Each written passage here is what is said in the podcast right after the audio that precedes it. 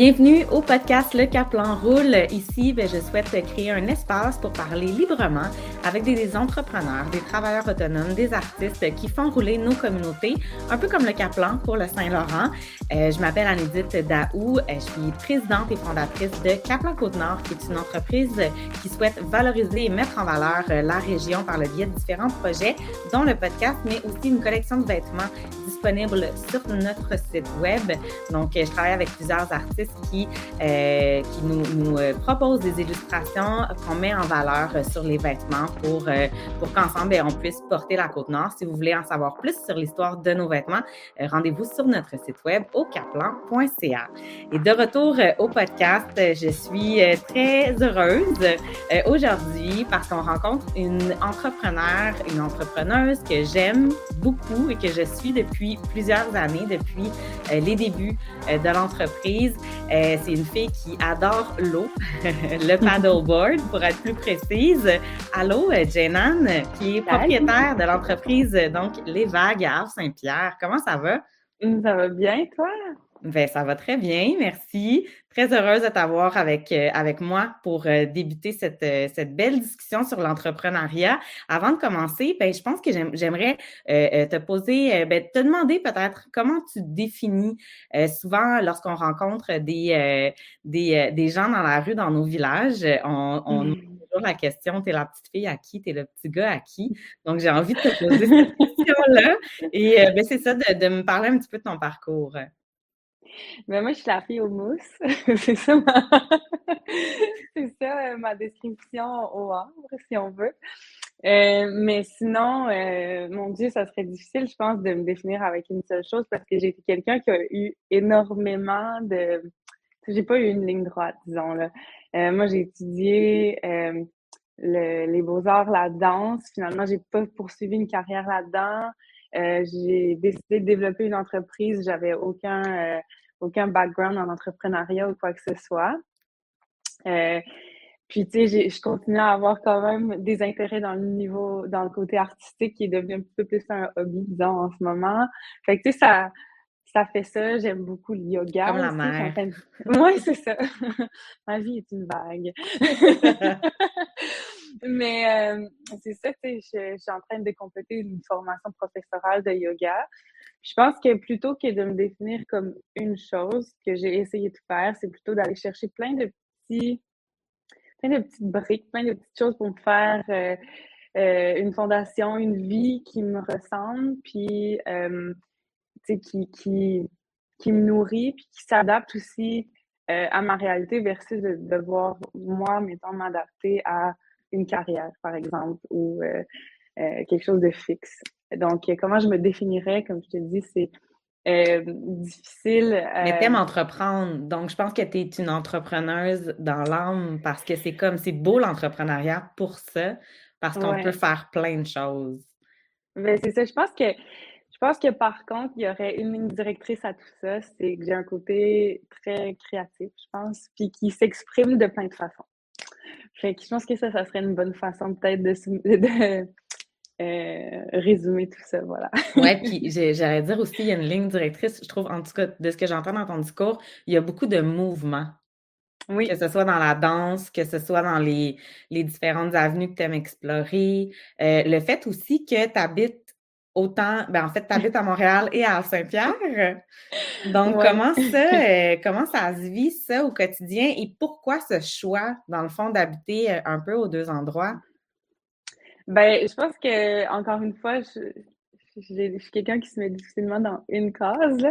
Euh, tu sais, je viens du Havre, j'ai grandi là, j'ai grandi dans des grands espaces avec la nature à proximité. Tu sais, à, à proximité, on est dans la nature pratiquement. c'est même pas.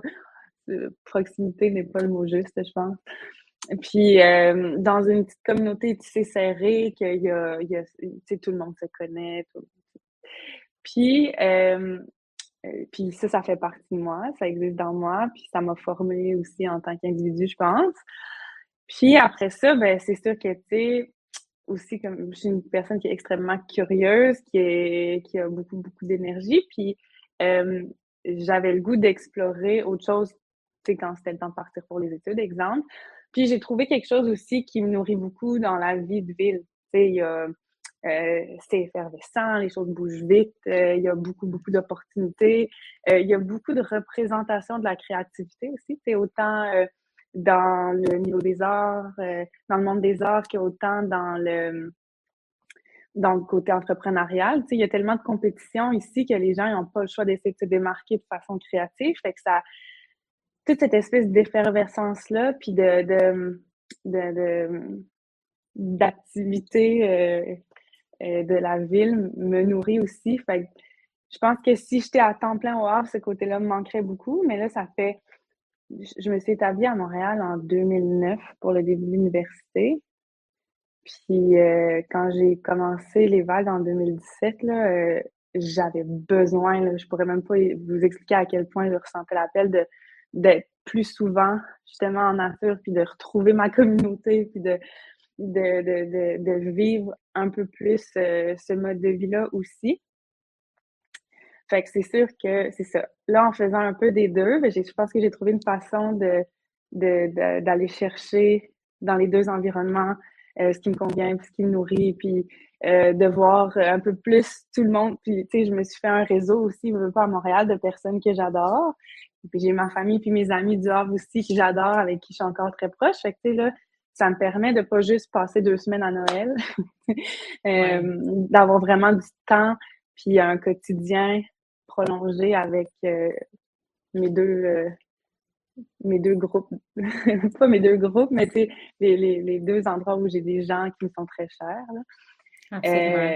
fait que c'est ça, c'est une façon d'équilibrer aussi. Puis c'est sûr que là, mon copain, qui est aussi le père de ma fille, ben, lui, c'est un Montréalais, il vient d'ici, euh, sa carrière est ici. Fait que c'est sûr que je, ne m'en irais pas complètement non plus. Mais tu sais, lui, il, a découvert le Havre, il adore le Havre, et il serait là beaucoup plus souvent que. S'il pouvait, il, il, viendrait passer ses étés avec mm. nous. C'est juste que c'est le, le, le, temps de l'année qui est très occupé pour lui dans sa carrière aussi. Fait qu'il s'organise autant qu'il peut. Là, dès qu'il y a un petit trou, une petite vacance, il s'en vient, puis il fait la route, puis il vient nous trouver. fait que c'est ça. Tu sais, c'est beaucoup de mouvements, là, comme tu l'as dit au début. Ça, ça, ça a demandé beaucoup d'ajustements au début, de trouver comme une fluidité là-dedans, puis une logistique qui fait du sens, mais euh, on y arrive. Oui, moi, ça a, été, ça a été un questionnement que j'ai eu pendant tellement d'années. Puis je pense que j'ai encore. Parce que moi, je suis native de Bécomo, mais je suis partie à l'âge de 8 ans pour la rive sud de Montréal. J'ai habité à Montréal pendant plusieurs années aussi pour revenir, euh, dans le fond, habiter dans ma région, euh, à Galix, euh, cette fois-ci. Ça fait une dizaine d'années que je suis ici maintenant, puis il y a encore cette ambivalence. C'est comme si la moitié de ma vie, je l'ai passée dans le coin de Montréal, l'autre partie ici. Puis c'est ça, c'est que les deux, les deux univers sont nourrissants. Puis les deux univers apportent quelque chose de tellement tellement intrinsèque à moi aussi, à quelque mmh. part, tu sais, puis c'est difficile de trouver comme la balance, puis le parfait mélange. Je pense qu'il y a eu des années où je me disais, je, J'habite à Montréal, mais je, je, il n'y a pas une année où je venais pas sur la côte nord. C'était indispensable à, mon bonheur parce que si je venais pas à mon, à, si je venais pas sur la côte nord euh, pendant un an, je le ressentais dans mon corps. Là. Il y avait vraiment mmh. quelque chose là que j'allais chercher qui était puissant. Puis là, j'ai fait le choix d'habiter temps plein sur la côte nord, mais Montréal m'appelle. Euh, tu sais, quand même, je pourrais pas passer une année complète sans, euh, sans y retourner. Donc, c'est c'est particulier, puis je me rends compte, avant, j'avais l'impression d'être toute seule à vivre avec ce sentiment-là, puis je me rends compte qu'on est plusieurs. Il y a, On est plusieurs à, Puis je pense que c'est très nord-côtier aussi de pas nécessairement avoir cette ambivalence de vivre euh, dans les grands centres et d'habiter la Côte-Nord, mais on est sur la route beaucoup, les nord-côtiers. On sait le nombre de fois où on sait qu'il y a des nord-côtiers qui vont faire leurs courses à Chicoutimi, euh, à Québec. Euh, on est vraiment où, euh, le nombre de narcotiques que je croise aussi sur le territoire qui ont des familles à l'extérieur de la Côte-Nord qui vont les visiter régulièrement. Donc, on dirait que ça fait partie de nous, cette, euh, je ne sais pas si on peut appeler ça nomadisme, mais cette, volonté-là, en fait, d'être en mouvement, j'ai l'impression. Oui. Ben, c'est ça, là, tu dis à n'importe qui sur la côte nord, 6, 7, 8 heures de route, ça fait peur à personne. À l'inverse, euh, je me rappelle euh, quand, je suis arrivée à Montréal puis que je disais aux gens d'où je venais, ils, ne savaient, ils pensaient même pas que j'étais encore au Québec, ils s'imaginaient même pas faire cette route-là, tu sais. Je pense qu'aujourd'hui, il y a comme tout l'engouement du road trip puis tout ça qui a comme peut-être euh, changé les choses en, notre faveur pour attirer les gens à, faire ce trajet-là dans le sens inverse. Là. Mais je me rappelle au début, là, quand je parlais de ça, les gens, ils en revenaient pas. Puis comme quand je disais que je faisais la route en une journée, là, c'était J'étais un extraterrestre, là, tu sais, de, alors que, tu sais, je parle de ça avec n'importe qui, puis c'est très commun. Ouais, voilà. Ouais, il y a quelque chose de ne pas avoir peur de se déplacer pour euh, le plaisir, les commissions, les voyages, euh, tu sais, Ouais, les gens, ils ont, ils ont bien le cœur de faire de la route, puis de se déplacer. Puis, tu sais, je pense que je sais pas si je me pose la question, là, je ne peux pas parler non plus pour tout le monde, mais tu sais, il y a quelque chose du fait aussi de. de, de, de en tout cas, moi qui m'a. Tu sais, ma vie s'est organisée quand même autour des saisons. Puis je pense que, tu sais, mettons, l'été sur la côte nord, comme c'est difficile de trouver une place où l'été est plus le fun, là, honnêtement. Euh, les, les plages sont belles, euh, mm-hmm. c'est le fun, c'est beau, tu as accès à la nature, tout ça. L'hiver, pour beaucoup aussi, surtout les gens qui sont amateurs de plein air ou de toutes les autres choses comme ça. En plus, les espèces de saisons de transition, quand le, la température est comme moins belle, le monde sont OK, on, va sortir, on va se promener, on va faire d'autres choses, on va. Comme moi, dans ma famille, ça se passe de même. Je sais pas si c'est répandu, mais mais je pense a juste le printemps que je trouve plus difficile sur la côte nord parce que l'automne aussi, c'est la période où je pense que je fais le plus de randonnées là, parce que c'est vraiment le fun de marcher. Euh, il y a toute la période de chasse aussi et tout. Ben mais la, la, c'est plus c'est un petit peu plus frais et tout ça. Euh, mais je pense que le printemps, je trouve ça, euh, tu sais, à Montréal, j'ai l'impression que c'est beau parce que ça bourgeonne. Puis ah, la, la, neige fond vite, tandis qu'ici, on a l'impression que la neige, elle finit plus de finir. ouais. on peut pas aller se promener parce que là, c'est mouillé ou, tu sais, ça ralentit peut-être certaines de nos activités. Fait que ça nous permet effectivement de peut-être faire notre ménage de printemps, des tâches comme plus, euh, je sais pas, plus... Euh, on est peut-être euh, ou tu sais en même temps on le vit le printemps je pense mais ouais c'est une saison peut-être qui, est, qui est moins peut-être moins ben je sais pas moins appréciée ou en tout cas plus euh, qu'on est plus à l'intérieur ou euh, euh, bref, tu sais. C'est que je pense que c'est comme une espèce de d'entre-deux. Puis tu sais, il, on peut plus faire les activités d'hiver, on peut pas encore faire les activités d'été. il y a, puis il n'y a pas beaucoup de choses qui sont aussi faisables ou possibles, comme tu dis, au printemps.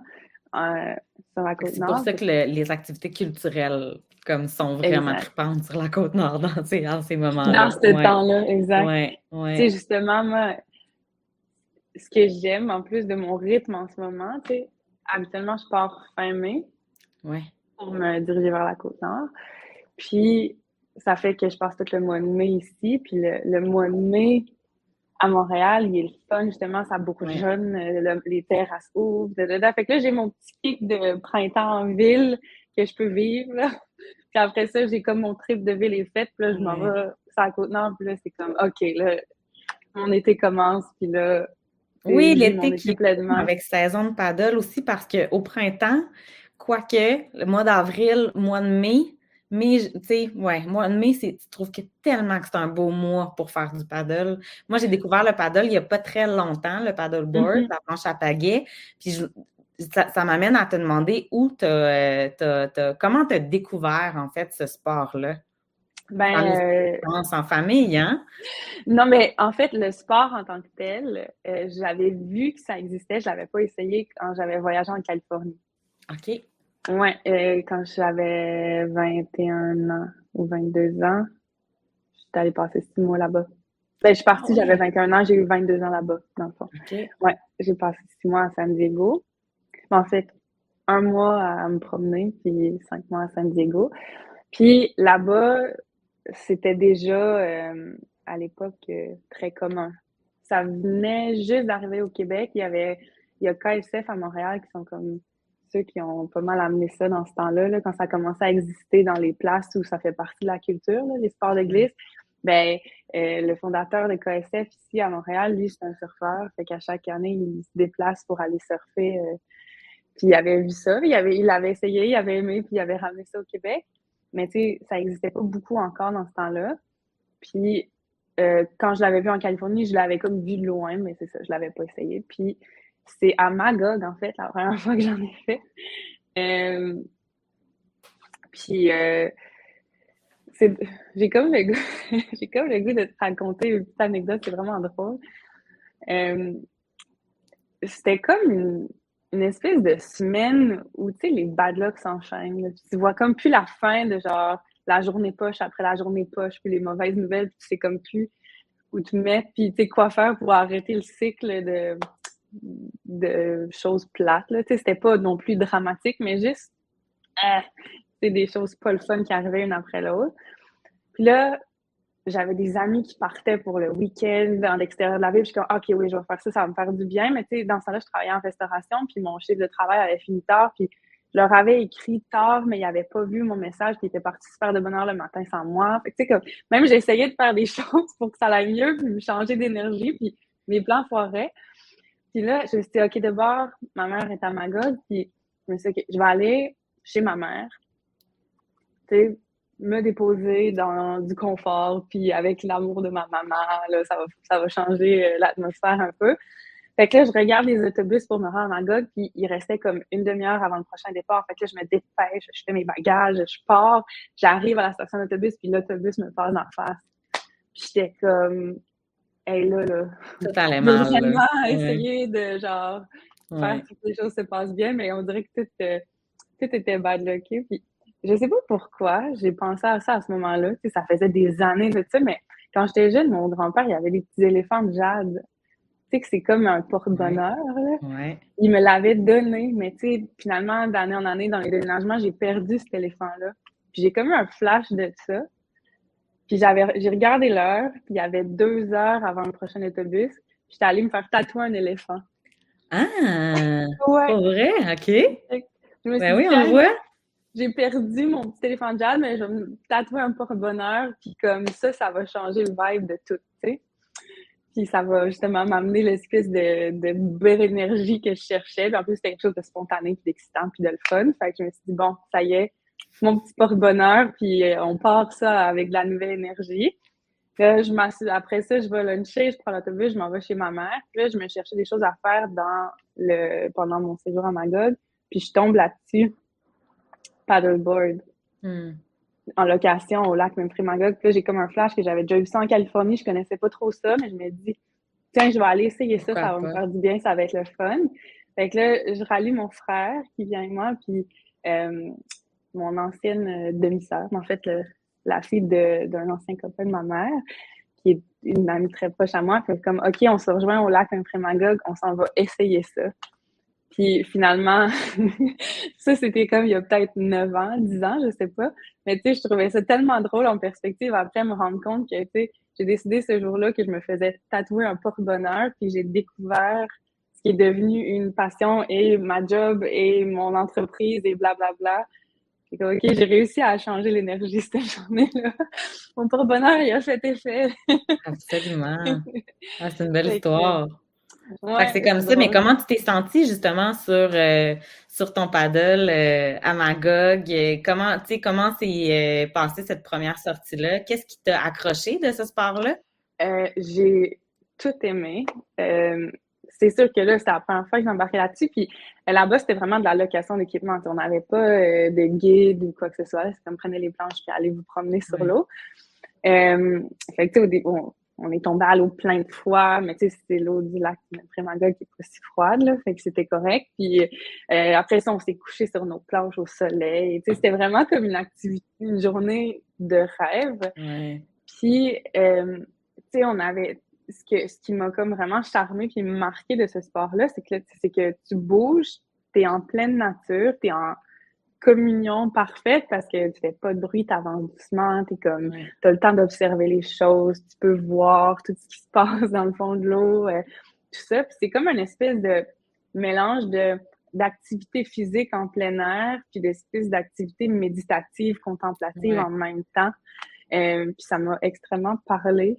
Euh, ça, ça m'amène à un état de bien-être extrême quand je fais du paddleboard. Puis après ça, ben, c'est comme ça, c'est en mode euh, balade et, euh, moment zen, si on veut. Mais tu sais, après ça, je l'ai découvert autrement quand j'ai commencé à le faire sur la côte nord.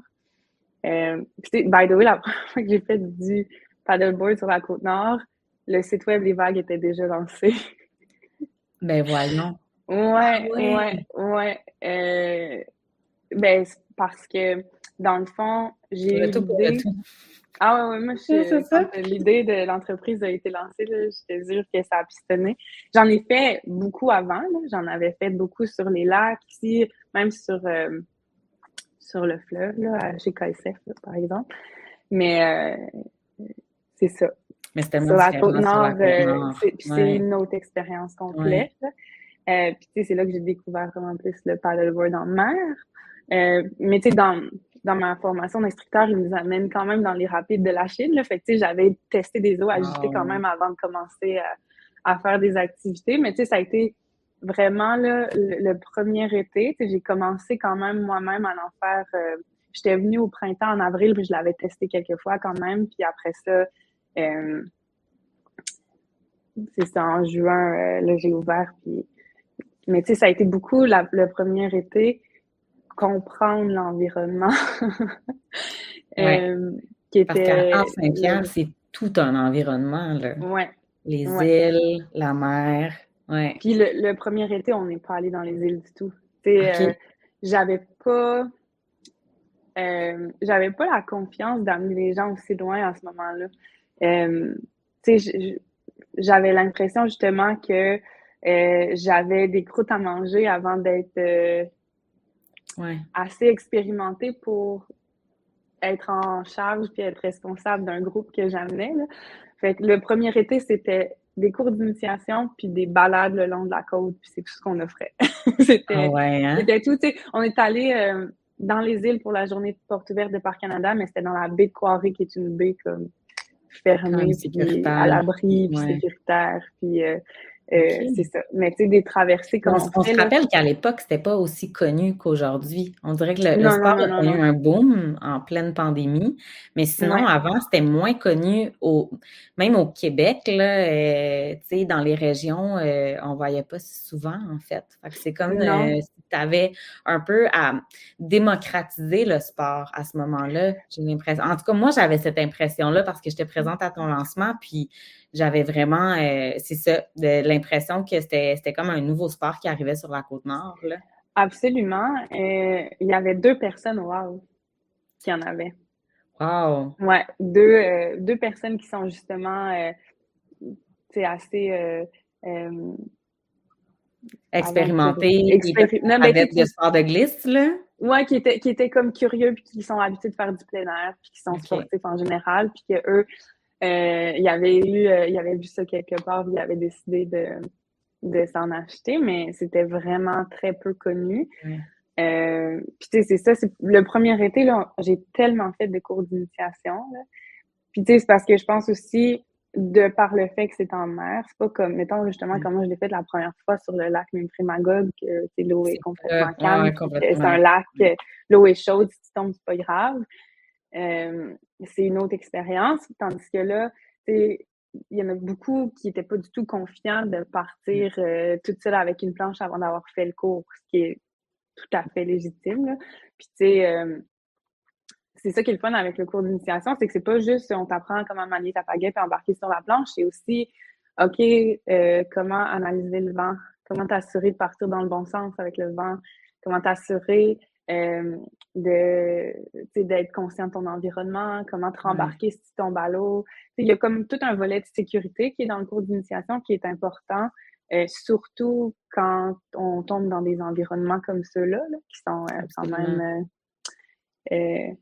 pas toujours faciles à...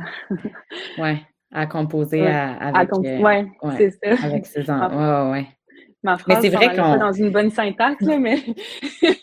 ouais, c'est ça d'avoir... c'est des environnements qui sont quand même, je veux pas dire hostiles, parce que peut-être pas à ce point-là. Ça change vite c'est tellement changeant. C'est ça, ouais. Puis, ça peut devenir un peu extrême, là, les vents, les vagues, tout ça.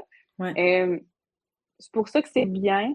Euh, il y en a qui y vont là, sans avoir fait de cours, mais de toujours bien s'informer. Il y a plein de facteurs. Il y a les courants marins, il y a les vagues, il y a les marées, il y a la direction du vent. Il y a plein de choses à prendre en considération. Fait nous, c'est ça qu'on je suis contente que euh, dans les débuts, les gens sont vraiment beaucoup venus vers nous pour ces cours-là. Euh, donc, au moins, là, si après ils se sont achetés des planches ou ils venaient en location puis ils partaient seuls, ben, il y avait une base euh, quand même intéressante. Ouais. Puis en même temps, ça t'a permis à toi aussi de peut-être asseoir ton entreprise, vivre tes premières fois aussi. Oui. Parce que si ça avait été tout de suite des, des expéditions, des excursions, euh, peut-être que ça aurait été plus difficile de, suivre ah. parce que c'est là, c'est une nouvelle aventure, une nouvelle entreprise, euh, de savoir comment gérer des réservations, de savoir comment gérer l'administration, la demande. Euh, ça a dû être comment ça s'est passé cette première année-là versus aujourd'hui, comme le tu sais, le, le là, t'entends ta cinquième année quand même, là? Sixième. Ah, c'est la sixième! Cinquième année est faite. Oui, c'était. Parce que, tu sais, si on compte que la saison 2017, on l'a fait, Ouais. Euh, ouais, on est rendu à notre sixième saison déjà. Euh, ça a été vraiment intense la première année euh, parce que de un, ben, j'étais toute seule dans la gestion. Maintenant, j'ai mon frère qui est avec moi, mais j'étais toute seule. puis j'avais une employée à temps plein. Puis en cours d'été, j'ai engagé quelqu'un à temps partiel pour nous aider parce qu'on fournissait pas. Puis aussi, j'étais la seule à guider. Wow sais, mon employée qui était là, elle a s'occupé des réservations, de l'accueil des gens, de, un petit peu de la logistique euh, comme ça, tu sais, nettoyer l'équipement, blablabla, vendre les, la merch puis tout. Mais euh, j'étais la seule à aller sur l'eau. Fait que, souvent, je passais six heures par jour sur l'eau. euh, puis ça, après ça, tu sais, je commençais, on commençait souvent tôt le matin parce que c'est là qu'il y a les meilleures conditions, là, tout le temps. L'été, tu entre 6 et 9, c'est généralement là que le calme est plat.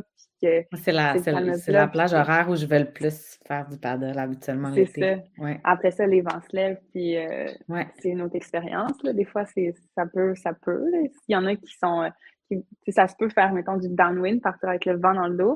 Mais tu sais, nous, la façon que c'est organisé, il y avait une limite qu'on pouvait faire ça parce qu'après ça, il y a plein de d'endroits de plage qui sont pas accessibles par la route, puis on n'avait comme rien d'autre pour aller chercher les gens. Euh, maintenant, on a un bateau. Fait que, si, mettons, quelqu'un euh, est un petit peu plus sportif, ça ne dérange pas qu'il vende puis qu'il veut partir le vent dans le dos, ben, on peut aller le chercher en bateau puis le ramener. Mais, tu sais, là, euh, fait que c'est ça. Fait que je commençais souvent à 6 heures le matin, puis je finissais à midi. J'allais faire comme luncher, prendre ma douche, faire une mini-sieste, 15-20 minutes, souvent juste m'allonger, juste décompresser un peu d'avoir passé 6 heures à, bouger. Puis après ça, je revenais euh, pour la fermeture du kiosque parce que mon employé faisait de 8 à 4. fait que de 4 à 8, 9, c'est moi qui fermais. Puis après ça, j'arrivais chez nous le soir, je soupais, en faisant la fermeture de ma caisse, euh, compilation de mes ventes, euh, tout ce qui était comme job plus administratif. Parce que, tu sais, même si des fois c'était un petit peu plus tranquille au kiosque, on n'a pas l'Internet, c'était un trailer, trailer stationné sur le bord de la plage. Fait que toutes les tâches administratives se faisaient pas de là. Fait que j'arrivais chez nous à 9 h le soir, puis je continuais jusqu'à 11, minuit des fois, puis je mmh. recommençais à 6 h le lendemain matin. C'était ça le rythme de la première saison c'était vraiment intense. Puis, tu sais, c'était beaucoup d'apprentissage parce que justement, euh, j'avais jamais fait ça, gérer une entreprise. Euh, tu sais, même au début, euh, je me rappelle, quelques jours avant l'ouverture, j'étais allée voir ma tante qui était la directrice de la banque pendant une couple d'années. Puis c'est juste pour des petits conseils, là. Puis, comme, mais là, t'as-tu une, procédure de, de, de fermeture de caisse, puis tout ça? Puis j'étais comme, ah non, j'avais même pas pensé à ça. Mais tu sais, j'avais tellement été intense là, pour préparer l'ouverture, tout ça, que j'étais comme, hey, j'ai passé tout droit de, c'est vrai, il faut que je comptabilise euh, combien de ventes j'ai faites dans la journée, puis que genre faire des dépôts avec le, surplus, puis euh, que je me laisse un fonds de caisse, puis tu sais, j'avais rien pensé de tout ça. Bien entendu, je l'ai mis en place, puis on, a, on en a un, là.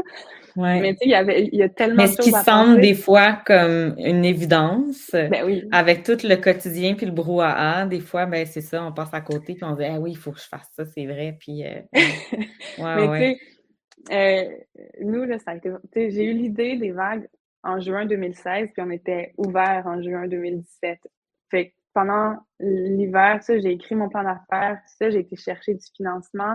Mais tu sais, mon financement a été approuvé le 29 mai 2017. Ben voyons. Puis j'avais dit à Parc Canada que je serais à leur journée porte ouverte le 17 juin. Wow. Fait que là, ouais à la fin, là, je te dis, j'avais quasiment des ulcères, là, tellement que j'étais stressée, parce que j'étais comme, tu sais, j'avais trouvé mes planches, tout était comme réservé, mais j'avais rien acheté, mon trailer, tout, j'avais tout, tout était sur hold, j'attendais juste le financement pour aller chercher tout, mais les réponses tardaient à venir. Ouais. fait que là, en deux semaines après ça, justement, toute cette espèce de blitz de, OK, on va chercher les planches, on s'en vient, on monte le setup, fallait tout préparer puis s'en venir. Fait que, tu sais, ce détail-là, qui est un détail super important, puis très évident. quand ma tante m'a fait ça, j'étais comme, voyons donc, j'ai pas pensé à ça, je peux pas croire. Mais, tu sais, c'est ça. c'est qu'il y a tellement de choses à penser au début. L'assurance, justement, moi, je, suis allée me faire former pour être certifiée par Pagay Canada parce que je voulais, justement, qu'on soit sécuritaire parce que je sais très bien que l'environnement est plus difficile puis que, ben, ben, peu importe, même si. pas que la vie des gens entre les mains, mais si tu es responsable. c'est la sécurité des gens, absolument. La sécurité, c'est super important. Fait que, il y avait toutes ces choses-là, là, ça, a, ça a déboulé très, très, très vite. Là, la certification est plus importante que la procédure de fermeture de caisse. je l'ai faite avant d'ouvrir, c'est ça. On a trouvé une façon, là, mais tu sais, c'est ça. Fait qu'il y avait tout. Puis, tu sais, euh, pour te donner une idée, là, cet été-là, ma première journée off, parce que des fois, il, faisait pas beau, fait qu'on restait pas ouvert, je fermais. Mais je faisais de l'administration, justement, parce que j'essayais de rattraper les journées où j'avais pris du retard parce qu'on avait, c'est les belles journées, justement, qu'on avait été beaucoup sur l'eau. Euh, fait euh, la, la, première journée que je me suis complètement arrêtée, là, c'était le lundi de la fête du travail. Parce que là, c'était férié, fait que personne n'avait, j'avais pas de compte à rendre à personne ce jour-là. Puis il faisait vraiment pas beau, fait que j'avais pas à avoir des clients. Fait que au niveau euh, administratif, il y avait rien qui était obligé ce jour-là, puis au niveau euh, euh, opération non plus. Fait que j'ai dormi là, cette journée-là jusqu'à comme 7 heures le soir. C'était fou. Ouais, une première saison vraiment intense. Là, on, on n'est pas là du tout. C'est beaucoup smooth maintenant. On a, une équipe de travail. J'ai mon frère qui est, qui est avec moi. On se partage beaucoup la charge administrative. Lui, il a un bac en comptabilité. Fait que tout le volet vraiment financier, c'est lui qui l'a pris en charge. Euh, c'est beaucoup plus équilibré comme, euh, comme rythme de travail. Mais la première Ça a été quoi l'outil qui a été le plus, euh, plus pertinent pour ton avancement? l'outil. Euh, que ce soit une aide, une aide extérieure, que ce soit, tu sais, qu'est-ce qui a fait en sorte que tu as été capable d'aller. Parce que, tu sais, être entrepreneur au, départ, on ne peut pas être bon dans tout, puis on peut pas connaître tout non plus. C'est vraiment de l'apprentissage au jour le jour, mais à un moment donné, il y a des choses qui se mettent en, qui se mettent en place, que ce soit de la formation, que ce soit un mentor ou que ce soit, tu sais, c'est tous des outils, je trouve, qui nous permettre de prendre un peu plus de recul euh, par rapport à mm. notre entreprise, puis dire Ah, OK, ça, ça me permettrait de gagner du temps dans telle sphère de mon entreprise, ou savoir ça, ben, ça me permettrait d'être plus efficace ou plus euh, ou d'être davantage professionnel aussi, ou tu sais, ça te permet d'avancer, puis de. Parce que j'ai moi, j'avais l'impression que, tu sais, Kaplan, c'est tout jeune, là, ça fait, ça fait deux ans, mais sais, au début de l'entreprise, j'avais vraiment, vraiment l'impression que c'était un projet. Et là, aujourd'hui, c'est une entreprise. Donc, ça comme, je ne sais pas si tu as eu ce, même sentiment-là. Euh, de plus en plus, je te dirais que j'ai l'impression que cet été, je vais me sentir de même. ah ouais? ouais, je, ben, tu sais, là, on, a comme beaucoup de, on a beaucoup de, de, nouveautés qui s'en viennent pour l'été, Mais ouais, euh, je pense que, tu sais, du fait que c'était saisonnier puis en croissance, euh, c'est continu, mais pas, on n'a pas explosé du jour au lendemain, euh, peut-être laissé l'impression que le, le, le ça file, tu sais, ça file entreprise quand même depuis le début, mais ça filait un peu projet quand même. Ouais. Puis là, je pense que comme cette année, j'ai eu une réalisation que là, c'est plus que ça. Là, ah oui? Ouais, là, ça commence vraiment à s'établir. Puis, et on a passé le fameux cap des cinq ans de l'entrepreneuriat, puis je pense que c'est là que je vais commencer question de... Ouais. Parce qu'on dit souvent que ça prend cinq ans avant de avant qu'une entreprise devienne rentable pour une start-up. Mais ouais, tu le sens. Ben, moi, je ne l'ai pas passé encore, mais euh, ben, les gens à qui j'ai parlé le sentent. Mais de quelle façon, toi, ça s'est. Euh, ça s'est. Euh, ça s'est. mon Dieu, je, cherche le mot, mais. Ça s'est manifesté. Oui, voilà. Merci. ben, première des choses, tu apprends tellement de choses en cinq ans puis, tu sais, nous aussi, de la nature de l'entreprise, là, on, on, avait une saison, puis on se rendait compte, ah, telle, telle affaire n'est pas optimale, il faudrait améliorer ça, puis il faudrait comme changer des choses de notre façon de communiquer telle affaire, ou je sais pas moi, notre euh, gestion de l'inventaire, ou whatever. Il y avait des choses qu'on identifiait, qu'on voulait changer, mais on n'avait jamais le temps d'implanter le changement dans une saison. Il fallait toujours attendre à la saison d'après pour qu'on ait le temps de identifier le problème, l'analyser, trouver une solution, implanter la solution, puis que là, on ait passé à l'étape d'après. Ça, ça allait toujours à l'été d'après. Fait que, je pense que ça a pris une couple de saisons avant qu'on sente que on s'établit. Puis aussi, ben, il y a eu la pandémie qui est venue un peu foutre le bordel dans, tout ça. je te dirais que 2019, l'été juste avant la pandémie, je commençais à sentir qu'on s'en allait de même. puis qu'on allait peut-être. Euh, on avait plein de beaux projets, puis il y avait comme plein de choses qu'on avait développées, puis on commençait à sentir une, plus une stabilité, puis plus une façon de faire qui s'installait. Puis après ça, la pandémie est arrivée, puis on a fait un 180, puis il y a plein de choses qu'on a laissé tomber. Fait qu'il a fallu comme recommencer un peu à ce moment-là. Euh, donc, c'est ça, peut-être que ça peut-être que ce feeling-là serait arrivé avant. Euh, si ça n'avait pas été de la pandémie, on ne saura jamais. Mais là, cet été, là, on a comme notre nouveau kiosque qui est prêt. Euh, on a un bateau. On a une équipe. On a deux entrepreneurs qui ont de l'expérience puis qui ont vécu une coupe de saison puis que euh, on, on, connaît un peu plus nos, nos forces, nos faiblesses, les, comment composer avec notre réalité aussi, comment composer avec les défis qui viennent avec le fait d'avoir une entreprise euh, qui fait du plein air d'aventure euh, au Havre. Il y a comme, c'est une réalité qui est très euh, spécifique, très particulière. là, c'est ça, je pense qu'on est rendu. Les... Puis, tu sais, aussi, au début, mon frère s'est joint à moi, mais il était là juste les fins de semaine, puis il y avait un emploi à temps plein, puis, puis finalement, il y a un été, ben, l'été 2021, j'ai eu un bébé.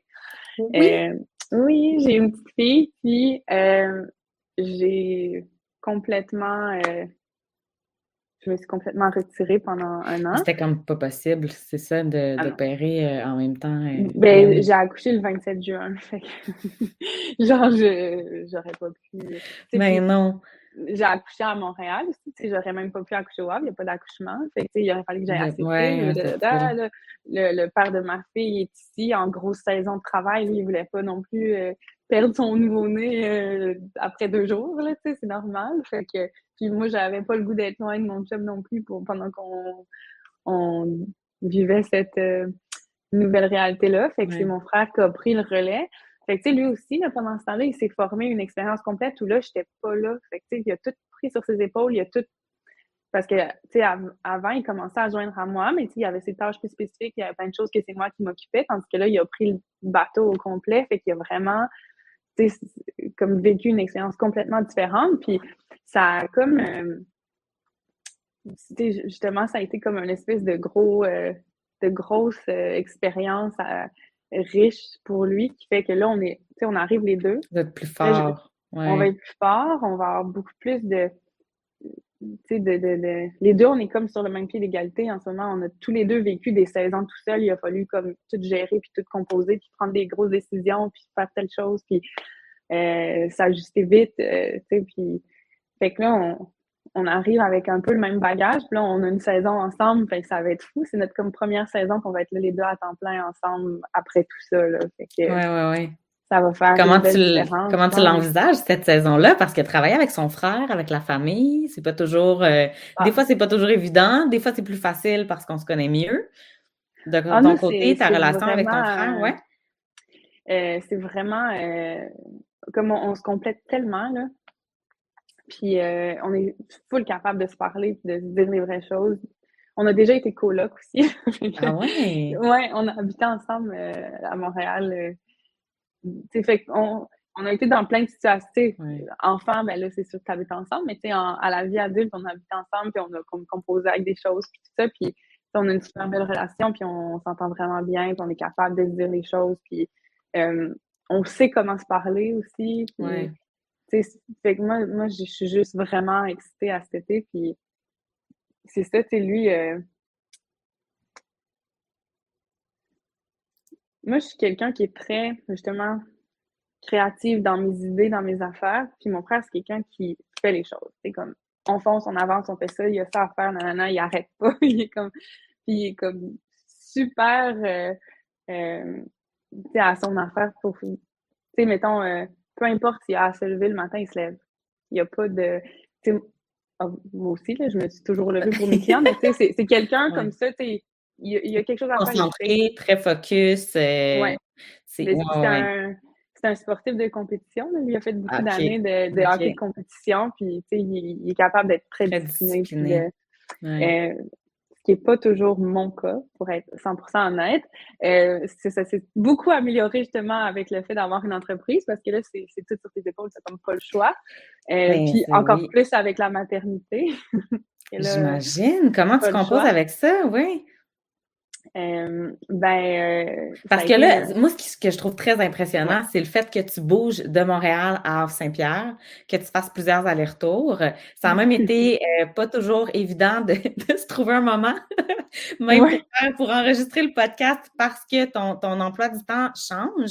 Mais là, c'est ça, ta vie à Montréal, ta vie à Havre-Saint-Pierre, un bébé, une entreprise, c'est quand même, euh, pour une fille qui aime ça bouger, j'imagine que tu bouges beaucoup, mais en ah même temps, c'est ça, d'aller chercher ton équilibre là-dedans, puis de pas, euh, de pas, évidemment, je pense que ça prend de la discipline. Moi aussi, je, me, me considérais pas comme quelqu'un de très discipliné dans la vie.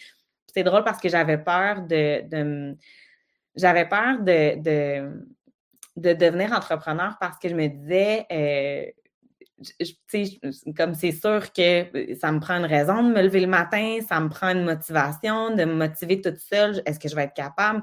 Puis finalement, c'est ça se fait tellement de façon naturelle parce que parce, puis je sais, je sais pas qu'est-ce qui. Euh, c'est peut-être, oui, il y, a, les clients, mais il y a les fournisseurs aussi. Tu sais, comme on gravite, tu sais, je me sens pas toute seule dans mon entreprise. J'ai l'impression qu'on est une grande équipe puis euh, que mes fournisseurs, c'est des collaborateurs, que, tu sais, j'ai comme l'impression que tout le monde y apporte du, sien, donc je me sens très engagée finalement. Et quand on est engagé, la discipline, elle vient comme de soi. Ben c'est ça, c'est ça. Tu sais, moi, je pense que ça a tout le temps été ça. Tu sais, quand quelque chose me passionne, j'ai aucune difficulté à faire ce qui a à être fait. Euh, c'était plutôt des fois dans des choses un peu moins passionnantes que là, je voyais que mon manque de se faisait sentir. Mais tu sais, c'est peut-être justement, je pense que je me connais puis que consciemment ou inconsciemment, j'ai fait des choix de comment j'allais organiser ma vie pour que ça soit stimulant puis que j'aie le goût de faire ce qu'il y a à faire au lieu de partir à reculons puis euh, que mes côtés moins glorieux ressortent plus. Là. Mais euh, ouais, c'est ça. Euh, c'est sûr que c'est un gros euh, un gros équilibre à faut composer avec beaucoup d'éléments pour trouver un équilibre dans ce genre de mode de vie-là. ça veut dire que j'ai un bon réseau de soutien. Je fais pas tout ça tout seul, ça c'est certain. ma famille est super présente. Euh, ma belle-mère a été euh, super présente dans notre vie depuis qu'on a notre bébé. Elle, habite à Montréal, puis elle a été vraiment euh, très, très présente pour nous, pour venir des fois s'occuper de la petite ou nous aider dans la maison n'importe quoi. ça, mais là, elle, va s'installer au Havre à temps plein. Elle a un ah, gros coup de cœur sur le Havre. Puis vu qu'on est là l'été, ben ça a, ça a donné une raison de plus pour y aller. mais tu sais, c'est ça. Ça a été de je pense que de un, d'établir comme il faut nos environnements de vie dans chacun des endroits. On est en train de finaliser ça, c'est pas tout à fait fait encore, mais on, on a une petite maison cosy, bien aménagée pour nos besoins, puis tout ce qu'on a besoin ici à Montréal. Puis là, on va avoir notre pied à terre aussi euh, au Havre cet été. Euh, avec ma belle-mère justement qui elle s'installe puis là tu sais d'avoir vraiment des tu on va pas juste être euh, en vagabondage tout le temps. On va avoir vraiment, même si on fait des allers-retours, une place précise où on s'installe quand on y va, puis une place précise où on revient. Euh, euh, c'est ça, c'est de, tu sais, mettons avec ma fille, ça fait beaucoup de, tu sais, pour un bébé, c'est beaucoup de changements. Fait que la façon que j'ai vu ça, moi, c'est que si mon mode de vie lui impose tout ce mouvement-là, ça veut dire que c'est à moi de compenser pour pas que ça crée des anxiétés ou des choses comme ça. Fait que j'ai comme opté pour une approche comme de proximité. Là, je, je, j'ai tout le temps ma fille d'un bras, euh, je l'allaite encore, euh, elle a dormi avec moi la majorité de sa vie. Fait que je me dis, tu sais, il y a ça qui change pas. ce lien-là, cette espèce de, de relation-là, de, de proximité, est là, puis peu mm. importe que je sois au Havre en train de faire quoi que ce soit ou que je sois ici, je le prends sur moi de, de, de, de, de bien euh, euh, nourrir ça. Puis après ça, de... Lui apporter une stabilité dans tout ce mouvement-là, finalement. Exactement. Euh, puis après ça, de, de créer des liens forts avec les personnes ressources à chacun des endroits. Puis de, de, de tout faire pour aussi euh, que la distance avec son papa ne vienne pas l'impacter non plus. Tu sais, lui, il vient autant souvent qu'il peut. Euh, on se parle beaucoup quand on est, mettons, quand je suis au Havre, que lui, il devait rester ici pour le travail. On se parle énormément, des FaceTime, tout, tout ça. C'est même, j'ai euh, j'ai acheté un petit livre d'histoire personnalisé que les bonhommes, c'est son papa, puis elle, puis là, nanana, puis il y a leur nom dans le livre, tu sais, pour faire plein de choses pour que, justement, les liens soient super forts puis que la distance ne vienne pas impacter mm-hmm. ça. C'est quoi euh, l'avantage d'un mode de vie comme celui-là, selon toi? Ben. Qu'est-ce que ça t'apporte, au fond, au quotidien? Une liberté? Une liberté, euh, ça, ça m'apporte euh, le sentiment de, de, de, de me permettre de, de vivre dans dans toutes mes facettes. ouais. De te sentir épanoui dans toutes les facettes de ta vie, finalement. Vraiment, vraiment, vraiment. Puis, euh, c'est ça. De... Ben, c'est ça. De, je me suis quand même déracinée beaucoup. Puis quand tu pars de Havre, tu s'en vas à Montréal, c'est comme un, gros changement. Puis c'est d'autres réalités complètes. Mais là, puis ce qui s'est développé en vivant ici existe, mais ce qui s'est développé pendant que je grandissais au existe encore aussi. Fait que ça, ça me permet de faire coexister tout ça, puis de pas euh, sacrifier un ou l'autre. De... Ouais. puis, euh, de pas te mettre de limites, finalement, tu sais, de vivre pleinement ce que, où, où tu es bien dans, la, dans le moment où tu es bien, finalement. Puis, tu sais, j'ai la chance euh, d'avoir quelqu'un qui est ouvert à ça.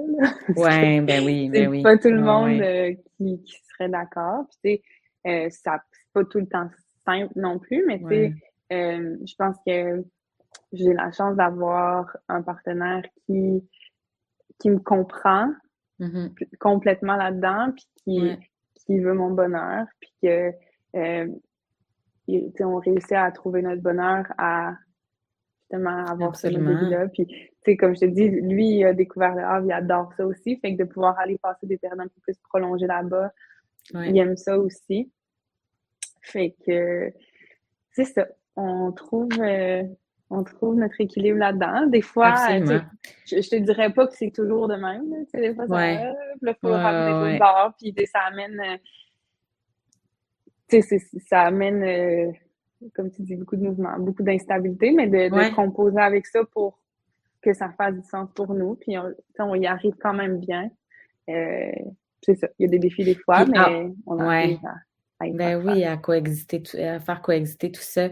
Puis on, si on revient au niveau de l'entrepreneuriat, oui, euh, parce que là on parle beaucoup du mode de vie, mais en même temps, euh, ça fait partie euh, intégrante de ton, de ton quotidien d'entrepreneur aussi. Mm-hmm. Ce serait quoi le plus gros défi auquel tu as fait face dans les cinq dernières années? Euh, est-ce qu'il y a des erreurs que tu as fait que, dont tu peux peut-être partager avec nous pour euh, que s'il y a des gens qui nous écoutent ou des, des, fois on apprend des erreurs des autres, comme on dit, mais des, des choses, ouais. Mon Dieu, ben j'en ai fait plein. c'est comme tu apprends sur le tas, fait que c'est sûr que tu en fais plein. Tu sais, des fois, euh, ça peut être autant euh, euh, des erreurs aussi qui peuvent sembler aussi banales de pas avoir passé ma commande de marchandises à temps pour qu'elle arrive dans les dates qu'on voulait. Fait que là, on se retrouvait avec pas assez de stock pour. sais, il y a tellement de choses à comprendre dans l'entrepreneuriat au début le rythme des choses, comment ça fonctionne, puis comment être euh, au,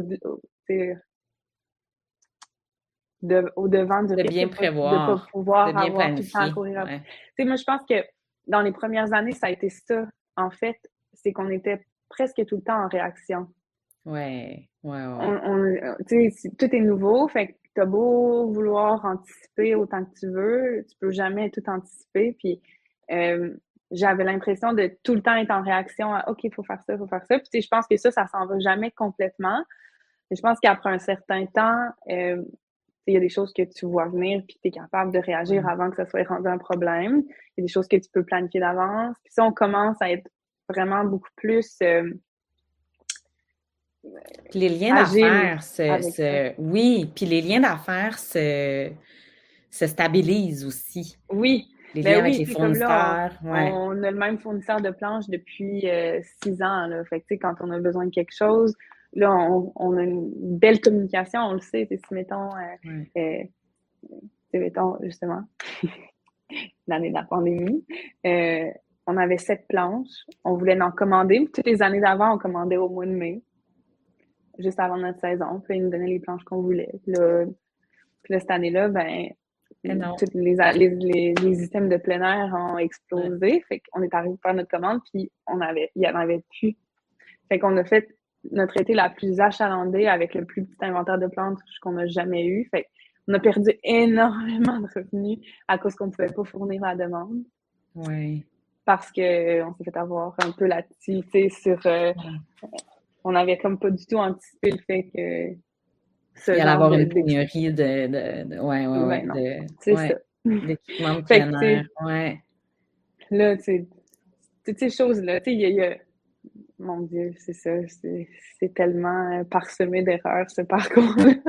Mais tu sais, c'est ce qui fait que, tu sais, pour de vrai, là, si tu me demandes personnellement, comme ma définition de l'entrepreneuriat, c'est une grosse partie de la résolution de problèmes. Mais moi, j'adore ça. tu sais, donne-moi un défi, là, puis je vais, je vais trouver une solution. Fait que moi, ça, ça me fait pas peur que ça soit en changement de même tout le temps, puis que justement, c'est comme, oh, puis il y a une chose qui arrive, puis ah, faut, faut l'adresser, puis ah, telle chose qu'on n'avait pas prévue, puis ah, on l'adresse. Puis moi, j'aime ça, ce genre de, de, de, de, de façon de travailler là. Ça me nourrit beaucoup. Euh, mais c'est stimulant aussi. C'est stimulant, c'est ça. Mais, on est toujours dans l'action. Puis, euh, mais c'est vrai qu'on, c'est vrai, c'est énormément de prise de décision. Moi, il y a des fois, il y a des courriels que je reçois, puis là, je les lis, puis je suis comme, ah, je suis pas prête à prendre cette décision-là, je me laisse un peu comme là, il faut que je réfléchisse, là. là. des fois, ça me prend, tu sais, parce que je les lis quand même régulièrement, mais c'est ça, il y a des courriels que je me dis, oh non. Puis des fois, je parle à d'autres entrepreneurs à qui j'envoie des courriels, puis je me dis, ah, ça doit être parce qu'il y a quelque chose qui fonctionne pas ou il doit se passer quelque chose qui fait en sorte que, ben, c'est ça, on, soit on n'a pas eu le temps ou, euh, mais des fois, c'est ça, c'est que la prise de décision est pas, est, pas, euh, on n'est pas mûr. Elle n'est pas disponible tout de suite. Ouais, faut, faut le mûrir, il faut le réfléchir, faut. Puis, tu sais, c'est ça, c'est constamment des prises de décision. Il y en a tellement, tu sais, là, dans la dernière année, justement, on a fait un kiosque, là, puis le nombre de micro-décisions qu'il a fallu prendre, tu sais. Euh, ouais. Puis comment tu vis avec ça? Parce que j'ai l'impression quand on a une famille versus aussi au niveau du travail, c'est quand même intense la prise de décision parce que là, il y en a autant dans le fond. Puis là, en plus que toi, tu es en mouvement entre deux, deux villes, je, mm. je me dis comment euh, c'est ça, ça vient avec le. le, on parlait d'équilibre tout à l'heure, mais c'est vraiment comment, c'est quoi ton rapport justement à ces, à ces, euh, à ces, euh, ces, centaines de prises de décision que tu dois prendre chaque ben, semaine? Pour, pour, être, pour être honnête, des fois, je surchauffe un peu. Là. Mais je pense que c'est pour ça que je suis allée intégrer le yoga là, dans ma vie aussi pour essayer de. Mais c'est j'en fais depuis longtemps, mais là, je, je, le fais de façon plus sérieuse. Mais dans le fond, euh, c'est sûr qu'il y a des fois que c'est énorme. Là, Puis, tu sais, là, je te mentirais de te dire que j'ai. Tu sais, ma fille, elle a 21 mois, puis te dire que j'ai le même niveau d'intensité de travail que j'avais avant d'avoir un bébé. Là. Je suis pas rendue. Tu sais, peut-être que quand je vais être rendue dehors, puis que je vais être sur place, puis que notre routine là-bas va être intégrée, là, je vais être mm. capable de retrouver un rythme de travail qui fait plus de sens. Mais tu sais, c'est, il y a tout, en plus, avec un enfant, tu as tout le temps des imprévus. Tu sais, la garderie est fermée, tes bébé malade, là, tu t'avais prévu de faire ça, tu peux pas. Puis là, il faut que. Fait que c'est sûr que ça, ça change des choses. Là, Puis, tu sais, je voudrais surtout pas donner l'illusion que moi, je suis là, puis que je jongle avec tout ça de façon parfaite. Avec le gros sourire tous les jours et euh, l'énergie. non, non, euh, ouais, non, non, vraiment pas. Tu sais, puis justement, dans les, le, derniers deux ans, je, je, me suis tellement appuyée sur ton réseau. mon entourage, puis mon réseau. je suis tellement reconnaissante d'avoir un réseau aussi solide autour de moi, tu sais, justement, que ce soit euh, mon frère qui a pris le relais beaucoup, beaucoup dans les vagues, euh, mon père qui, qui, a comme full mis la main à la pâte aussi pour euh, tout ce qui était euh, du kiosque, là, tu sais, de, de, de il y avait, comme tu dis, il y avait tellement de prises de décision à faire. Fait que des fois, comme c'est lui qui allait voir les contre-mains, tu sais, qui, qui, allait à ma place. Euh, tu sais, moi, je disais en gros ce que je voulais, puis c'est lui qui allait faire la communication avec l'équipe de, de travail parce que l'été passé, j'ai été là un mois et demi juste pour justement la gestion du chantier. Mais tu sais, des fois, euh, mettons, euh, je voulais être sur, le, sur place à 8 heures, puis finalement, ça m'a ça m'a pris une heure et demie de plus parce que hop, ma fille voulait boire. Puis après ça, hop, changement de couche. Puis là, hop, il fallait que je la change parce qu'elle avait rigurgité. Puis là, finalement, je n'arrivais pas à sortir de chez nous avant une demi-heure plus tard que ce que j'avais prévu. Fait que là, mon père y allait, puis il parlait avec le monde, mm. puis il savait ce qu'on voulait. Puis comme il donnait vraiment un coup de main, là, sérieusement. Puis tu sais, comme je te disais, euh, aussi, toutes les gens, des fois, qui m'ont qui se sont occupés de la petite pour que moi je puisse me libérer puis faire ça. Ça devient, ça devient euh, presque une entreprise collective ou du ah moins, euh, ouais. Puis je trouve ça beau aussi des fois de voir l'entourage à quel point ils sont mobilisés, ils sont, euh, sont contents en fait de participer à l'essor d'une nouvelle entreprise dans un milieu. Moi aussi, j'ai eu énormément d'aide de la communauté ou des gens ou des euh, puis des, des, des, gens autour de moi qui me disent Ah ben moi j'ai envie euh, de faire ça pour toi ou j'ai envie de, de, de, promouvoir ton entreprise ou d'aller de t'aider. Moi, je me rappelle au début, on faisait des commandes nous-mêmes on partait, euh, c'était chez nous. En fait, c'était ici, aux alentours. Puis ça, les boîtes, il y en avait partout. Mais quand je recevais les commandes, il fallait tout que je, regarde les vêtements, que je les plie, que je les place. Là, je faisais toutes les, livraisons. Puis à un moment donné, je me suis retrouvée à plus avoir tant de temps que ça pour faire les livraisons. Puis c'est ça, il y avait quelqu'un qui m'aidait. Euh, il me disait moi, je m'en vais à cette île, euh, donne-moi aller, puis moi, je vais aller faire les livraisons. Puis je trouve ça tellement beau de voir que oui, on, ça crée un réseau, en fait, de gens qui sont heureux de, de participer à un projet d'entreprise. Euh, ouais, c'est ça qui est ben, Puis, mm. puis, je pense que, tu sais, après ça, j'ai pas une entreprise en ville, fait que je sais pas si les gens en ville peuvent témoigner de la même chose, mais je pense quand même que de la nature, de comment les gens sont sur la ouais, qu'ils aiment collaborer, ça leur fait tout le temps plaisir de donner un coup de main. Puis moi, j'ai vraiment senti ça aussi, tu sais, de ma famille qui était là pour moi, mais aussi, tu sais, comme tu dis, de personnes qui disent Ah, ben oui, non, non, non, tu euh, Une fois, j'avais quelqu'un qui m'avait appelé. c'est tellement drôle, j'ai trouvé ça tellement cute il y avait le, dans le temps où il y avait un BMR à Longue Pointe, il y avait un monsieur qui avait vu un tableau à craie en forme de surf, puis il m'avait appelé. Hey, Dylan, je voulais juste te dire qu'il y a ça au BMR à Longue Pointe, si ben jamais t'aimerais ça pour les vagues. C'est comme C'est tellement comme cute, là, comme, comme attention. Fait que, tu sais, je voyais les, puis le monde, tu sais, m'arrêtait dans la rue pour m'en parler. Ah, c'est le fun que tu fait quelque chose comme ça. Ça dynamise le village. C'est le fun de voir des jeunes qui prennent les choses en main puis qui essayent de faire avancer les choses. Fait les gens étaient vraiment impliqués. Puis, tu sais, en plus, nous, ce qu'on, tu sais, notre mission 1, vraiment mission 1, c'est d'essayer de mettre en valeur ce qui existe déjà. Tu sais, on, on le paddleboard, l'activité, moi, comme je disais, c'est une passion, puis j'adore ça. Mais comme le, le fait de vouloir faire les vagues au Havre, au lieu de juste continuer à faire du paddleboard des fins de semaine sur un lac pour le plaisir de pratiquer ça, c'était vraiment pour développer une initiative au Havre, puis euh, avoir quelque chose qui mettait le territoire en valeur. Puis, à mon avis, il n'y avait pas meilleure chose que le paddleboard pour pouvoir vivre le territoire. Le territoire. Euh, tellement immersif. Mais c'est tellement immersif parce que quand moi, je, fais, je fais du paddle, puis des fois, je pars très, très tôt le matin, puis là, il y a une, envoi, une envolée d'oiseaux, ben, tu entends le bruit des ailes. Il y a comme une, une, une proximité aussi avec, avec l'eau, avec le silence, avec tout ce qui nous entoure, finalement. Puis je trouve ça tellement. Euh, autant, c'est vrai que ça, autant ça peut être très sportif, mais autant c'est hyper contemplatif et méditatif, comme tu le disais euh, en, début, euh, en début de rencontre. Mais oui, je vois le temps qui passe. tellement intéressant. Ben oui, puis on a parlé de, de, tellement de choses, mais dis-moi, tu sais, le, ton rapport au Kaplan, oui, ben, j'imagine que, bon, au Havre-Saint-Pierre, le Caplan roule. Comme est-ce que, ben j'imagine que tu l'as vu rouler? Comme c'est quoi ton rapport euh, Mais je suis allée à, la pêche au Caplan. Mais oui, je suis allée plusieurs fois à la pêche. Euh, on en mange. Moi, pour moi, là, le Caplan, c'est justement le trip de sortir sur la plage la nuit. Puis là, tu t'arrives, puis il y a plein de monde genre de tous les âges, les enfants, les grands-parents, tout le monde est là pour aller chercher son saut de Kaplan. puis de vivre cette expérience-là, puis après ça, le trip, c'est de le faire sécher puis de le manger sur le bord du feu avec de la bière. Ça, c'est...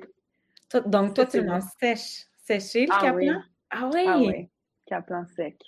Ah ouais, hein? Et tu le fais sécher? Comment tu le fais sécher? Au soleil, sur un... Ça fait un vignon. Je ne sais pas comment ça s'appelle. C'est comme un blanc. Mais en tout cas, hein? c'est une petite affaire pour faire ouais. sécher le blanc. Là. Comme un espèce de petit filet, en fait, avec, euh, je pense que c'est sur des planches de bois, là, c'est ça? Ben, c'est un grillage, là, avec ouais, des planches. Puis là, tu, tu mets le caplan entre les deux pour le protéger, pour qu'il y ait plein d'insectes dessus ou quoi que ce soit. Tu mets ça au soleil, puis ça sèche le caplan. C'est délicieux. Il va falloir que tu me fasses goûter. Tu n'as jamais goûté au caplan séché? Ah, Moi, ben je le. Ouais, il va falloir qu'on se fasse un petit, euh, un petit feu, euh, un petit caplan bière, euh, je pense. on se dit ça cette année. Moi, non, je, je, le mange frit. En fait, c'est ben, vraiment la, la, la méthode sais, que, que, que, ouais, qui, est, qui, qui est pratiqué ici, ben, ici à Galix, mais je pense qu'il y a beaucoup de, de gens qui, euh, qui, sont à Galix qui le mangent séché. J'ai juste jamais eu l'occasion de, de, le manger de cette façon-là. fait que cette année, ça va être une découverte. Ah oui! Mais tu sais, je l'ai mangé frit aussi. Ma grand-mère, elle le faisait même euh, souvent aussi, puis tout ça. Ouais, mais euh, dans le beurre, dans la poêle. Ben oui. Mais euh, ouais, séché. Dans les dernières années, je l'ai surtout mangé séché. Vas-tu à chaque année? Parce que là, si euh, avec les vagues, tu arrives au mois de mai? Euh, je suis pas allée à chaque chaque année parce que ben tu sais déjà les deux dernières années je, j'étais pas sur la côte nord pendant ce temps-là.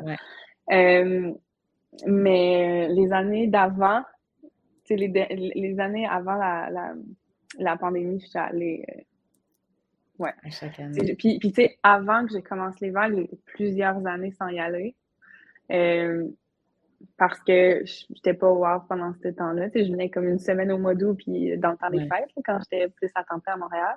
Fait que ça faisait des années que, que j'y avais pas été, mais quand je suis revenue euh, pour les vagues, on a relancé la tradition que c'est impressionnant quand ça roule dans la vague. Là. Ah on dirait qu'on ne s'habitue pas à autant de poissons. Mon père, euh, il y a comme une vraiment cute anecdote quand il était jeune. La première fois qu'il a vu ça, il avait peut-être 4 ou 5 ans, puis il capotait. il était comme, c'est la pêche miraculeuse. Il avait un habit, une pièce de printemps. Là, il voulait ramener tous les poissons pour ses parents, pour leur maison. Fait qu'il a dézippé son habit, puis il a mis autant de poissons qu'il a pu. il est parti avec ça. c'est l'histoire la plus cute de Kaplan ever que j'ai entendue. Ouais. Euh, Oh, merci de la partager avec nous. C'est vraiment, euh, c'est vrai que c'est une belle anecdote. Ouais. Ouais. Puis ça a l'air que ma grand-mère était bien découragée parce que ça a tout pris pour faire enlever l'odeur de poison à son petit habit, là, mais sais, il avait ramené le souper, puis il était bien fier de ça, puis il était tellement émerveillé par euh, justement la quantité de poissons qui arrivait de nulle part qu'il il a fallu qu'il les ramasse avec euh, les moyens qu'il avait. Ça bouge, là, c'est comme, comme une, petite, une petite sardine qui bouge vraiment vite, là. Oui, ah, c'est très, très drôle. Ah, puis là, il y a une, question aussi que je pose euh, à tous les invités qui, euh, mm-hmm. passent au Caplan Roule, c'est quel impact tu as envie d'avoir? Tu sais, c'est beaucoup d'engagement, créer une entreprise. Quel impact tu as envie d'avoir pour ta communauté, pour Havre Saint-Pierre? Ben, tu sais, c'est ça. De un, comme je disais, c'était de faire rayonner, de faire, de démontrer la valeur euh, du lieu puis de le faire connaître parce que, tu sais, puis justement, la première année que j'arrivais à Montréal, je disais que je venais d'Or Saint-Pierre, là, les gens ne savaient pas c'était où. Aujourd'hui, souvent, je dis à ah ouais, ok, ouais, ouais, tu sais, c'est plus du tout la même réalité, fait que j'avais le goût de, de contribuer à faire encore plus connaître mon coin, que moi j'affectionne énormément, que j'adore, de le faire d'une façon aussi qui était en lien avec mes valeurs. Tu sais, je voulais pas avoir un impact, euh, ben, je voulais avoir le moins d'impact possible sur l'environnement aussi. Euh, mais aussi, c'est que, tu sais, il y a, comme un, un effet de, de, dynamisme aussi qui se crée quand un projet comme ça se développe, tu sais, ne serait-ce que par euh, ce qui est disponible dans le mode de vie des gens. Tu sais, au Havre, pour les jeunes, il n'y avait pas tant... Ben, ce genre d'activité-là, ce genre d'initiative-là n'existait pas. Euh, là, y a, moi, j'ai fait du paddleboard pour la première fois, j'avais 24 ans, peut-être. Euh, il y a des gens, tu sais, j'ai amené des enfants de 5 ans sur ma planche, ils vont grandir avec ça. Fait que ça va être des générations de personnes qui vont avoir grandi avec ça. Puis j'avais comme un petit rêve là, en lançant l'entreprise que euh, après avoir justement voyagé en Californie, puis avoir vu l'espèce de mode de vie qui s'est créé autour du surf, les gens avaient toutes des douches extérieures sur leur maison pour pouvoir se laver quand ils arrivaient de leur séance de surf sans ramener tout le sable dans la maison. euh, les enfants apprenaient à surfer à 4 ans. Et ça, fait partie du mode de vie, ça fait partie de... que j'avais comme espoir un petit peu que ça crée peut-être ça.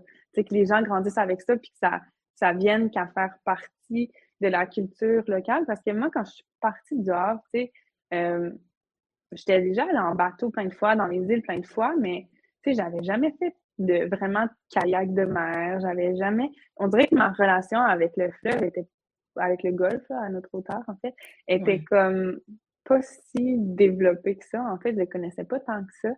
Puis euh, là, j'avais le goût de créer une opportunité pour que les gens l'expérimentent. Euh, puis, euh, tu sais, je me disais aussi... Dans cette communauté-là, là, quand, quand, parce que moi, quand on parle de communauté de, communauté de surf, je, je sens beaucoup le, tout l'aspect communautaire. Mm-hmm. L'effet de gang, l'effet de proximité aussi entre les gens, le fait que euh, tu as l'impression que, que, le temps n'existe plus parce qu'on vit au, on vit euh, au rythme des vagues, au rythme du, euh, des vents, au rythme des belles journées, des journées, tu sais, puis tu parlais un petit peu de ton rapport aux saisons aussi, là. Il y a quelque chose de très marqué, j'ai l'impression, qui, fait que c'était un peu ça aussi que tu voulais apporter dans ta communauté? Ben oui, tu sais, de, de, d'offrir une, une, opportunité, une opportunité de connexion de plus avec la nature, tu sais, vraiment, puis de, tu sais, j'ai l'impression que quand tu as une connexion aussi, puis que tu aimes quelque chose, tu vas aussi vouloir plus te protéger. Fait que, tu sais, si les gens développent ce genre de lien-là, ben, peut-être ça va euh, amener à être un petit peu plus consciencieux aussi de comment on est avec l'environnement, tu sais. Euh, fait que, tu sais, moi, c'est, plus ma façon de voir changer les choses. oui, j'ai un côté, mettons, qui est très. Ça fait partie de mes valeurs beaucoup, mais je suis moins activiste dans le sens d'aller critiquer comment le monde vit puis comment ils font leurs choses. Ça, c'est moins mon approche. Euh, tu sais, je veux dire, euh, tout le monde a des réalités différentes puis agit de certaines façons pour plein de raisons, puis je suis pas en position de juger les gens pourquoi ils font telle ou telle chose. Mais tu sais, si j'offre une opportunité à plein de gens de vivre des expériences super belles puis super marquantes avec la nature, puis qui aiment ça, puis qui veulent en prendre soin, ben là, moi, je pense que je fais plus ma part de cette façon-là. Absolument. Euh, fait qu'il y avait tout ça. Puis, tu sais, aussi, je pense que euh, tout l'entrepreneuriat, tu sais, c'est surtout des petites PME comme ce qu'on fait, c'est tellement basé sur nos identités, nos valeurs. Euh, je trouve qu'une région va vraiment être riche quand plein de petites entreprises comme ça existent avec la couleur de ces entrepreneurs. Euh, chacun met son essence, chacun met ça. Fait que là, quand quelqu'un vient visiter la région puis qu'il découvre tout ça, ben, il découvre les gens en arrière de ces projets-là. Puis, euh, tu sais, moi, je sais que quand j'ai commencé. Les gens découvrent des histoires, pas juste des entreprises, parce qu'ils découvrent, parce qu'aujourd'hui, être entrepreneur, ça signifie aussi raconter son histoire, finalement quand on est plusieurs à, avoir une histoire singulière avec la Côte-Nord, où on souhaite développer son entreprise autour de, nos valeurs, de ce qu'on a envie de créer comme changement dans notre communauté, bien, je pense qu'effectivement, on est plus fort. C'est fou parce que c'est un peu l'essence de ce podcast-là aussi, parler de la culture entrepreneuriale, à quel mm-hmm. point... Euh, à quel point euh, que, que, plus la culture entrepreneuriale va être riche sur la Côte-Nord, j'ai l'impression que plus notre région, région va être riche aussi, tu sais. C'est chacun, en fait, de... Parce que, tu sais, la culture entrepreneuriale, pour moi, puis là, je, je, je j'invite beaucoup des entrepreneurs, mais tu sais, je pense, quand je pense, quand je parle de culture entrepreneuriale, je pense aussi à tous les gestionnaires de, mmh d'entreprises, à tous les gestionnaires d'organismes communautaires aussi. Tu sais, on est plusieurs à graviter puis à entreprendre des projets. Puis je pense que c'est ça qui, euh, qui, qui, se doit d'être diversifié. Et je pense que tout le monde a sa place, tu sais, dans, dans ce, cet univers-là. Puis euh, si on le fait tous avec notre cœur, ben, je pense que ça peut juste aider à faire rayonner euh, davantage la région. Ben, c'est mmh. ça. Puis je pense que quand il y a beaucoup de joueurs, plus il y en a, plus l'écosystème entrepreneurial est solide, versus s'il y a une grosse entreprise qui fait vivre tout le monde. Puis je veux pas du tout. Euh, il y a beaucoup, Enlever du crédit parce que ça reste, ça reste notre histoire, là, nord-côtière. Sur la Côte-Nord, il y a ces grosses industries-là qui font vivre la majorité des gens, puis ça les prend. Je veux dire, il euh, faut que les gens. On a besoin de ça aussi. puis, puis tu sais, parfait que ça existe, mais tu sais, si jamais, si c'est la seule chose qui existe, si, moi, un peu, c'est ce qui a un peu été aussi la motivation euh, derrière euh, tout ça, tu sais. La mine au Havre, en 2016, avait vécu certaines difficultés. Il avait licencié la moitié des employés, puis il avait fermé les opérations pendant six mois. Puis l'impact avait été ravageur, là, tu sais, ça avait été tellement intense. Puis je me disais, tu sais, il faut qu'il y ait d'autres choses. Il ne faut pas qu'il y ait juste ça. Il faut que ça, ça continue d'exister. Ouais. Mais il faut que la survie du village euh, va être beaucoup plus assurée s'il y a plein de choses qui coexistent que s'il y a une chose, puis qu'après ça, si cette chose-là s'effondre, ben, il n'y a plus rien. L'idée de, de, de développer plusieurs initiatives, puis que plusieurs personnes euh, développent des projets comme ça. Je pense que c'est important pour le développement euh, de la région. Puis, tu sais, c'est ça aussi. Je pense qu'il y avait un côté, je me faisais beaucoup dire quand j'ai voulu démarrer le projet que j'étais un peu cinglée de, de vouloir faire ça. Là. Euh, que justement, il n'y avait peut-être pas le marché, puis l'industrie touristique était peut-être pas assez développée pour ça, puis que c'était trop loin, puis que c'était trop froid, puis que la saison était trop courte. Puis, tu sais, c'est vrai que tout ça existe, mais j'avais le goût d'avoir l'audace de le faire quand même, puis de prouver que ça se peut quand même. Faut peut-être mm-hmm. être plus créatif que dans un marché comme Montréal où tu as genre une densité de population super forte, puis que l'achalandage est plus facile à aller chercher. Euh, mais il y a des façons de faire quand même, puis c'est qu'à un moment donné, si personne ne le fait, il n'y arrivera rien. Ouais. c'est pas, faut pas, je pense pas que ça, soit pertinent d'attendre. Je veux dire, il y a beaucoup de gens, mettons que si le, ce qui est offert comme mode de vie dans un endroit est intéressant, ben ça va les pousser à, à s'installer versus si les opportunités sont euh, OK, il y a une opportunité de travail, mais le mode de vie leur ressemble pas, leur convient pas, peut-être qu'ils ils choisiraient une autre place à la place. nous, on se l'est fait dire une fois, euh, il y a une personne qui a accepté un contrat dans la région en partie parce qu'on était là. Ah ouais? Ouais, ça, ça a été comme une de mes plus grandes fiertés, d'avoir l'impression d'accomplir ma mission. Euh, c'est qu'on avait été un poids dans la balance pour parce que justement ce qu'on offrait comme activité puis comme ouais. opportunité, de mode de vie ressemblait, puis il y avait le goût de, de venir vivre ça. Fait que, tu sais, faut pas négliger l'impact que, que, ça peut avoir, on sait jamais. Mais c'est ouais, c'est vraiment beau ce que tu dis parce que j'ai l'impression que moins, plus on va avoir peur d'entreprendre des projets parce qu'on a mille et une raisons d'avoir peur. Euh, mm-hmm. pour les raisons dont, tu que tu as nommées qui sont hyper légitimes, mais en même temps, euh, on va se tanner, tandis que si on ose, puis si on a, on a le courage de, de, de dire, ben je vais l'essayer pareil, ben finalement, ça fait, ça fait, euh, c'est ça, ça dynamise nos communautés, puis ça va peut-être assurer, parce qu'on est la région où il y a le plus de gens qui quittent la Côte-Nord. La rétention n'est mm-hmm. pas évidente, puis l'attractivité non plus, mais je pense qu'avec des projets comme les vagues, euh, ou comme d'autres entreprises euh, start-up sur la côte nord, ou même des entreprises déjà sur place qui innovent ou qui sont rachetées par des jeunes ou qui euh, sont porteurs de sens pour la mm-hmm. population et qui, et, qui, sont très ancrés et très, très impliqués, engagés dans leur communauté. Je pense que c'est ça qui fait en sorte qu'on va rester dans nos régions puis qu'on va vouloir vivre euh, vivre de façon plus à long terme euh, dans nos mm-hmm. communautés. Je pense ça passe vraiment par ça. Puis j'ai le goût de te demander, est-ce que, est que les vagues, et, euh, on dit souvent que ça prend cinq ans avant que ça devienne rentable. Est-ce que c'est rentable, les, les vagues? Est-ce que tu as envie.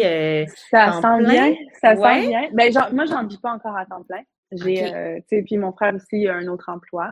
Mais tu sais, ça, ça s'auto-supporte Ouais. Je dirais. Donc, c'est une bonne euh, croissance. Donc, c'est possible, c'est ça. Oui, on a eu une croissance en continu à chaque année. OK. Euh, puis, tu sais, des fois, on nous dit, on nous dit pas parler de ça, mais je pense que ça fait partie de la vérité. On a eu une belle croissance à chaque année. Euh, mais, tu sais, avec deux mois d'opération, il y a quand même une limite de ce qu'il est capable de générer comme revenu. C'est vrai.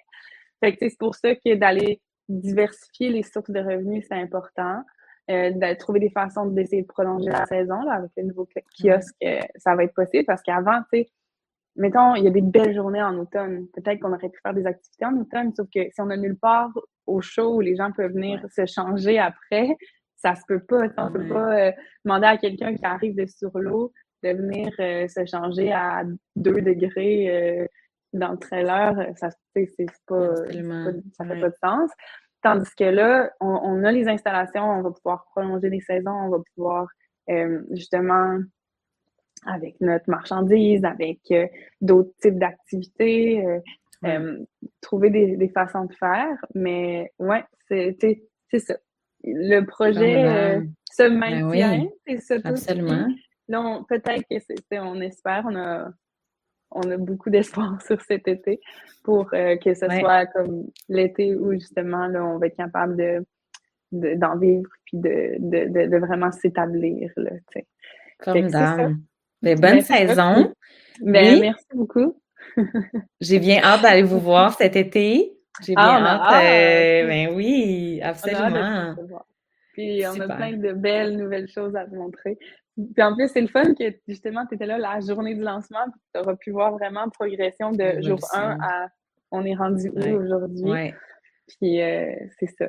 J'ai vraiment hâte de, de, suivre euh, vos nouveautés puis d'aller faire du paddle. J'ai pas eu la chance d'y aller parce qu'il faisait pas beau quand, euh, quand j'avais mes, mes réservations. Ça a comme jamais à donner, mais là, euh, cette année, on se croise les doigts puis on espère que les bonnes énergies vont être là pour, pour justement aller faire du paddle ensemble.